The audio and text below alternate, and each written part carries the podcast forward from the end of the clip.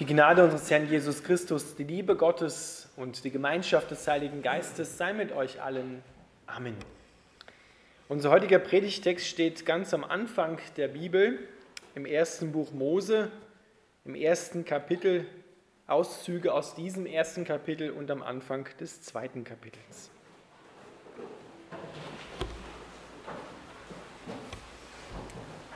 Am Anfang schuf Gott den Himmel und die Erde. Die Erde aber war wüst und öde, finster war es über den Wassern, und der Geist Gottes schwebte über der Wasserfläche. Da sprach Gott, es soll Licht entstehen, und es entstand Licht. Und Gott sah, dass das Licht gut war. Da sprach Gott, wir wollen Menschen schaffen nach unserem Bild, die uns ähnlich sind. Sie sollen über die Fische im Meer, die Vögel am Himmel, über alles Vieh, die wilden Tiere und über alle Kriechtiere herrschen. So schuf Gott die Menschen nach seinem Bild, nach dem Bild Gottes schuf er sie. Als Mann und als Frau schuf er sie. Und Gott segnete sie und gab ihnen den Auftrag, seid fruchtbar und vermehrt euch, bevölkert die Erde und nehmt sie in Besitz. Herrscht über die Fische im Meer, die Vögel in der Luft und über alle Tiere auf der Erde. Danach betrachtete Gott alles, was er geschaffen hatte, und er sah, dass es sehr gut war. So wurde die Schöpfung des Himmels und der Erde mit allem, was dazugehört, vollendet. Am siebten Tag vollendete Gott sein Werk und ruhte von seinen Werken aus. Und Gott segnete den siebten Tag und erklärte ihn für heilig, weil es der Tag war, an dem er sich von seiner Schöpfungsarbeit ausruhte. Dies ist der Bericht von der Schöpfung des Himmels und der Erde. Lieber Vater im Himmel, wir bitten dich, dass du unsere Herzen weit machst, damit wir erkennen, wie gut und wunderbar du alles geschaffen hast, inklusive uns selbst. Amen.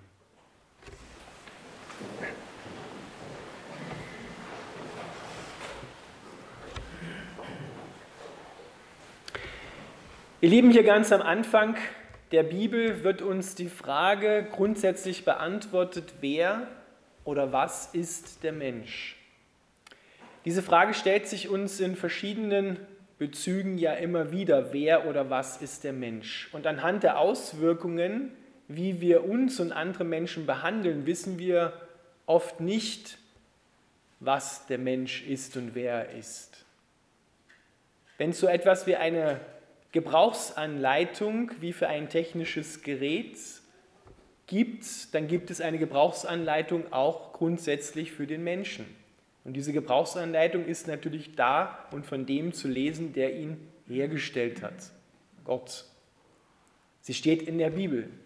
Wer oder was ist der Mensch? Und wenn wir diese Gebrauchsanleitung nicht verstehen und dann auch mit seiner Hilfe umsetzen und befolgen, dann machen wir den Menschen kaputt.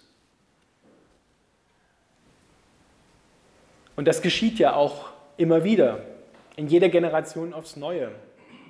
Machen wir den Menschen kaputt. Aber es geht nicht nur darum zu verhindern, dass der Mensch kaputt geht, sondern es geht vor allem darum, den Menschen das, was er ist, in Liebe herauszubringen. Dass er wachsen kann, dass er reifen kann, dass er blühen kann, dass er viel Frucht bringt. Jesus hat gesagt, ich bin gekommen, dass die Menschen das Leben haben und zwar im Überfluss haben. Und da ist in vielen Bereichen, auch in meinem Herzen, noch viel Luft nach oben, was den Überfluss angeht. Da können wir uns alle noch ausstrecken und ein bisschen genauer die Gebrauchsanleitung, die Bibel lesen. Wer oder was ist der Mensch? Hier wird uns gesagt, Gott sagt uns, dass er den Menschen gemacht hat. Und er hat ihn hingeordnet, zugeordnet auf ihn selbst, als ein Gegenüber, das er beschenken will mit seiner überfließenden Liebe, mit seinem überfließenden Leben. Und dann auch, dass diese Liebe hinfließt zu den Mitmenschen. Der Mensch wird hingeordnet zuerst auf Gott und dann auf seinen Mitmenschen. Das ist hier namentlich die ersten beiden, Adam und Eva, Mann und Frau. Gott hat den Menschen so geschaffen und hat ihm einen Auftrag gegeben. Dieser Auftrag lautet, sie sollen über die Fische im Meer, die Vögel am Himmel, über alles Vieh, die wilden Tiere, über alle Kriechtiere und ein paar Verse weiter über die ganze Erde herrschen. Nur ist dieses Wort herrschen leider Gottes bis auf den heutigen Tag oft negativ besetzt worden. Herrschen, das hat so ein bisschen einen Charakter von, da schwingt so ein bisschen Unterdrückung mit. Und leider Gottes ist es oft so passiert, dass wir andere Menschen unterdrückt haben, sie uns unterdrückt haben, dass wir die Schöpfung unterdrücken, missbrauchen. Von daher ist das Wort herrschen im Deutschen zumindest etwas schwierig. Aber das Wort, was da im Urtext im Hebräischen steht, das meint das, was wir negativ haben, gar nicht. Sondern das Wort meint eigentlich pflegen und dienen. Und da in diesem Wort sehen wir eigentlich den Dienst von Jesus Christus. So wie er gelebt hat, so wie er den Menschen gedient hat, sie gepflegt hat, geschaut hat, dass sie wirklich aus der Finsternis zum Licht kommen und reifen können, sich voll entwickeln können, ihr volles Potenzial erreichen. Genau dieses Wort meint das. Und das ist der Auftrag, den wir von Gott bekommen haben. Wir sollen über alles, was er gemacht hat, herrschen. Es hat mal jemand gesagt, so, bevor Gott den Menschen gemacht hat, hat er sozusagen sein Kinderzimmer gemacht. Den Garten Eden und alles, was drumherum ist. Er hat alles wunderbar und herrlich gemacht und hat dann den Menschen da in dieses herrliche Kinderzimmer hineingesetzt, sodass er da sich voll entwickeln kann, heranwachsen kann, reifen kann. Gott sieht seine Schöpfung an, die er gemacht hat, und heißt im ersten Vers, er schaut sie an und sieht, es ist gut, was er gemacht hat. Doch dann gibt es noch eine Steigerung. Ein paar Verse weiter, wenn der Mensch geschaffen wird, dann schaut Gott das alles nochmal an, vor allem den Menschen, und er sagt, es ist sehr gut, was ich gemacht habe. 100 Prozent, sehr gut. Viele Menschen, die heute ihr Leben betrachten, vor allem wenn sie sich vielleicht im Spiegel betrachten, die können nicht sagen, das, was ich da sehe, ist sehr gut. Sondern gibt es viele Dinge, das passt nicht, das ist zu groß, zu klein, zu dick, zu dünn. Ich sollte doch, ich müsste doch. Und wenn ich so anschaue, was ich alles verkehrt gemacht habe, oh oh, das ist nicht sehr gut. Wenn Gott dich anschaut, immer durch Jesus Christus, dann sagt er, es ist sehr gut, grundsätzlich sehr gut was ich da gemacht habe. Wie er dich gemacht hat. Und wir sind eingeladen, dort einzustimmen. Über all dem, was wir an uns auszusetzen haben, einmal die Perspektive zu wechseln und die Wahrheit, die Lüge gegen Wahrheit auszutauschen. Siehe, es ist sehr gut. Damit ist wohlgemerkt, Klammer auf, nicht gemeint, dass alles, was wir sagen und tun, sehr gut ist. Da gibt es schon Dinge, die nicht sehr gut sind, sondern die teilweise sehr schlecht sind. Aber grundsätzlich hat Gott zu dir und deinem Leben ein riesengroßes Ja gesagt und nicht ein großes Nein und ein kleines Ja. So empfinden es viele Menschen. Sondern ein großes Ja. Und wenn wir dieses große Ja neu über uns hören, dann können wir auch zu dem, was wir als Fehler erkennen, stehen und sagen, ich bin aber mit ewiger Liebe geliebt. Und deswegen kann ich auch hier Verantwortung übernehmen, kann sagen, ja, es ist wirklich etwas schiefgegangen. Aber ich bin geliebt, ich darf umkehren. Ich werde nicht verurteilt und hingerichtet, sondern gibt es einen, in dem das Ja Gottes zur Gänze da war, Jesus Christus, der für mich das schon auf sich genommen hat. Und deswegen kann ich wieder aufstehen, wenn ich hingefallen bin und muss nicht liegen bleiben. Hörst du? Du musst nicht liegen bleiben, sondern du darfst wieder aufstehen und neu anfangen. Das ist das, was Gott hier über den Menschen ausspricht. Siehe, es ist sehr gut, was ich gemacht habe. Und er gibt ihnen den Auftrag, eben die Schöpfung zu pflegen und ihr zu dienen, sie zu bewahren, zu bebauen und im guten Sinne auch zu gebrauchen. Wir feiern ja in diesem Jahr das Jahr der Schöpfung in der evangelischen Kirche. Und da wird viel gesprochen darüber, was wir vor allem jetzt gerade ganz aktuell an Energie sparen können, was wir an sinnvolle Energie umsetzen können, erzeugen können, was dafür Maßnahmen braucht. Das ist alles ganz wichtig und ganz gut. Aber das Jahr der Schöpfung sollte auch damit zu tun haben, dass wir nicht nur Ja zur Schöpfung sagen, sondern Ja zum Schöpfer sagen. Wenn wir das Ja zum Schöpfer vergessen, den Schöpfer selber vergessen, dann machen wir ein paar Strukturmaßnahmen, die ganz wichtig sind. Aber das Eigentliche, den Ursprung, haben wir dann aus dem Blick verloren. Denn er weiß ja selber auch und will auch gefragt werden, wie er seine Schöpfung durch dich und mich, durch uns bewahren will. Er ist derjenige, der kreativ wird, der uns das schenkt, wie wir seine Schöpfung bewahren können. Er gibt uns ja auch die Gebrauchsanleitung nicht nur für uns, sondern auch für unsere Schöpfung, für seine Schöpfung letzten Endes. Und deswegen müssen wir im Jahr der Schöpfung auch wieder ein neues Jahr zum Schöpfer finden und dort uns hinwenden, denn von ihm kommt ja alles. Wer ist der Mensch? Er ist geliebt von Gott und er darf lieben die Mitmenschen, hier vor allem Mann und Frau und die Schöpfung. Wenn wir Beziehungsprobleme haben in dieser Welt, dann sind nicht die Beziehungsprobleme vielleicht nur der Ursprung des Problems, sondern unsere Beziehung zu Gott. Weil wenn die nicht stimmt, dann ist es sozusagen eine natürliche Folge, dass bald auch die Beziehungen untereinander nicht mehr stimmen. Als Adam und Eva gegen Gott rebelliert haben, und Adam heißt auch auf Deutsch die Menschheit, hat Gott sie physisch von sich entfernen müssen. Und das Erste, was passiert ist, als sie von Gott, als die Beziehung zerstört war, passiert ist, ist ein Mord. Kain ermordet seinen Bruder Abel, weil er eifersüchtig ist auf ihn und Ärgerliches auf Gott.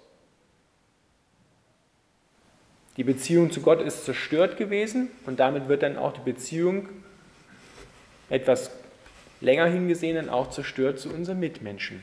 Deswegen ist das Ja zum Schöpfer so wichtig, damit wir dann auch ein Ja zur Schöpfung bekommen und inklusive heute ganz speziell zum Menschen.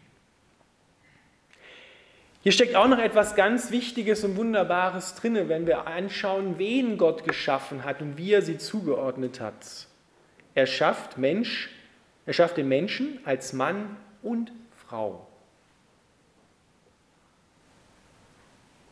Gleichberechtigt bekommen sie beide den Auftrag, die Schöpfung zu bebauen, zu bewahren und zu pflegen.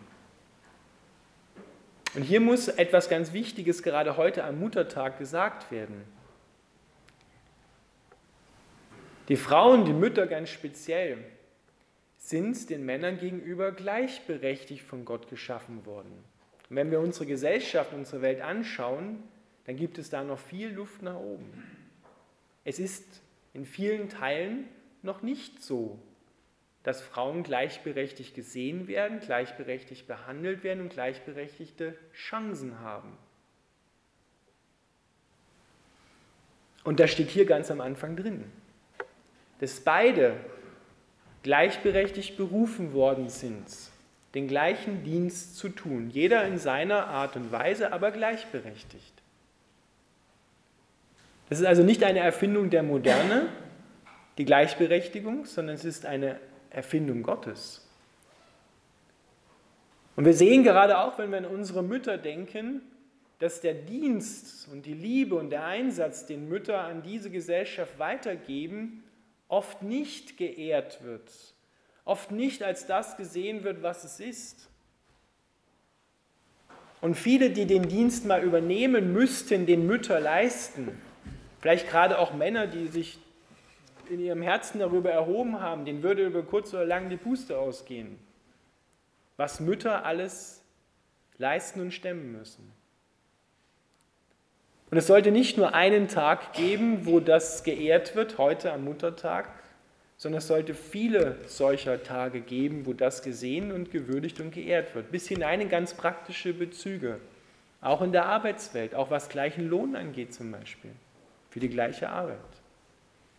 Das sind alles Dinge, jetzt Beispiele nur genannt, wo wir merken, dass das, was Gott ursprünglich geplant hat in unserer Welt, nicht umgesetzt worden ist und dass wir dafür beten und ringen müssen.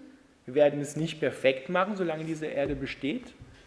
Aber Gott hat versprochen, es wird eine neue Welt geben, in der Gerechtigkeit herrscht. Auch Gerechtigkeit dann für Mann und Frau. Und das muss immer wieder auch gesagt werden. Und gerade an solchem Tag ist Platz dafür dass der Dienst den Mütter an den Generationen, die kommen werden, geleistet haben, dass das herausgehoben und gewürdigt wird. Und da gibt es noch viele, viele kreative Möglichkeiten, wie wir im Kleinen, in den Familien, im Ort, auch in der Gesellschaft, auch von der Politik her, vom Staat her, das noch viel mehr ehren können. Und das ist wohlgemerkt nicht, der Ursprung ist hier nicht Politik, sondern der Ursprung ist die Bibel. Gott hat das von Anfang an so bestimmt. So sollte es sein. Und so ist es sehr gut. Und da, wo es gelingt, wo man Mütter und Frauen so ehren kann und ehrt, da wird der Segen Gottes zum Aufblühen gebracht. Das ist das, was Gott sich wünscht und vorstellt. Etwas Schönes steht noch am Ende unseres Predigtextes. Dort heißt es, Gott sah an alles, was er gemacht hat und sagte ihm, es ist sehr gut. Alles wird sehr gut, weil Gott es anschaut. Wir beten am Ende des Gottesdienstes immer dafür, dass Gott dir und uns sein Angesicht zuwendet, im aaronitischen Segen. Denn wenn er sein Angesicht uns zuwendet, das ist Leben pur. Wenn Gott sein Angesicht abwendet, das bedeutet Tod und Verderben. Aber wenn er sein Angesicht zuwendet, und das will er und hat er in Jesus Christus bleibend getan, sein Angesicht dieser Welt zugewendet, dann entsteht Segen. Alles, was Gott anschaut, ist und wird sehr gut. Deshalb lass dich und dein Leben anschauen von Gott. Geh nicht weg aus seinem Angesicht, geh nicht weg aus seinem Blick, sondern bleib in seinem Blick, bleib in seinem Licht. Lass dich anschauen, lass dich mit seinem heilenden Licht wärmen und durchleuchten. Und dann wird alles sehr gut werden. Es wird alles in Ordnung kommen. Vielleicht nicht gleich, aber wenn Gott es anschaut, wird es letztendlich alles sehr gut werden und gesegnet sein. Und das wünschen wir uns speziell heute für unsere Mütter, für alle Frauen, die mütterliche Dienste auch übernommen und übernehmen werden, aber auch für uns alle. Amen.